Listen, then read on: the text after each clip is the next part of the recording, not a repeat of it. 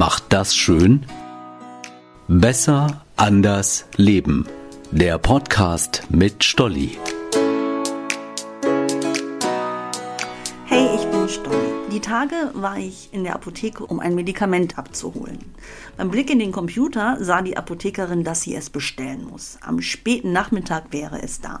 Wenn Sie wollen, können wir es Ihnen heute Abend vorbeibringen. In meinem Kopf, äh, Sie fahren extra zu mir, um mir das Medikament zu bringen.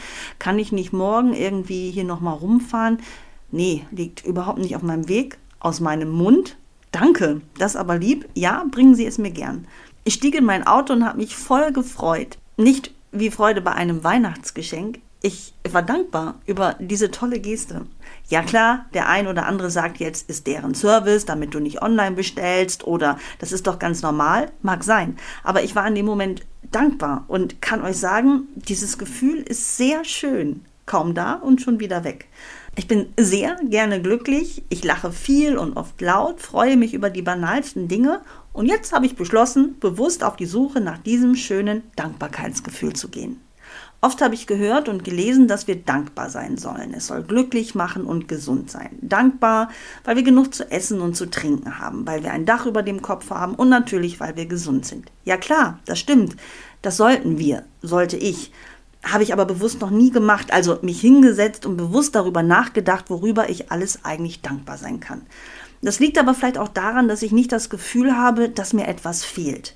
Klar habe ich auch Wünsche und Träume, die ich mir gerne im Laufe meines Lebens noch erfüllen würde, aber ihre Erfüllung bestimmt nicht mein Leben und hält mich nicht vom Glücklichsein ab. Naja, der amerikanische Psychologe Robert Emmons sagt, Dankbarkeit ist das Gefühl des Staunens, des Dankbarseins und der Feier des Lebens. Dahinter stecke zutiefst empfundene Wertschätzung und tiefe Anerkennung für einen Zustand oder eine Zuwendung.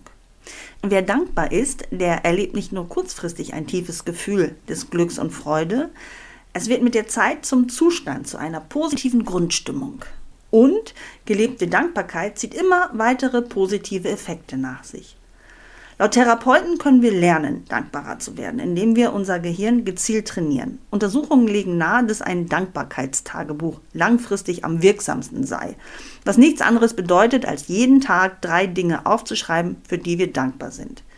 Ein Dankbarkeitstagebuch wäre nichts für mich. Da weiß ich jetzt schon, wie es läuft. Ich würde mir eine wunderschöne Kladde kaufen, dazu am besten noch einen schönen Stift und dann spätestens nach Tag drei ach nee, schreibst du später rein. Und aus später wird dann nächste Woche.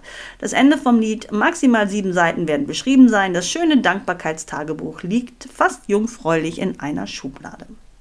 Wir können uns aber auch im Alltag beobachten. Wie oft sagen wir Danke?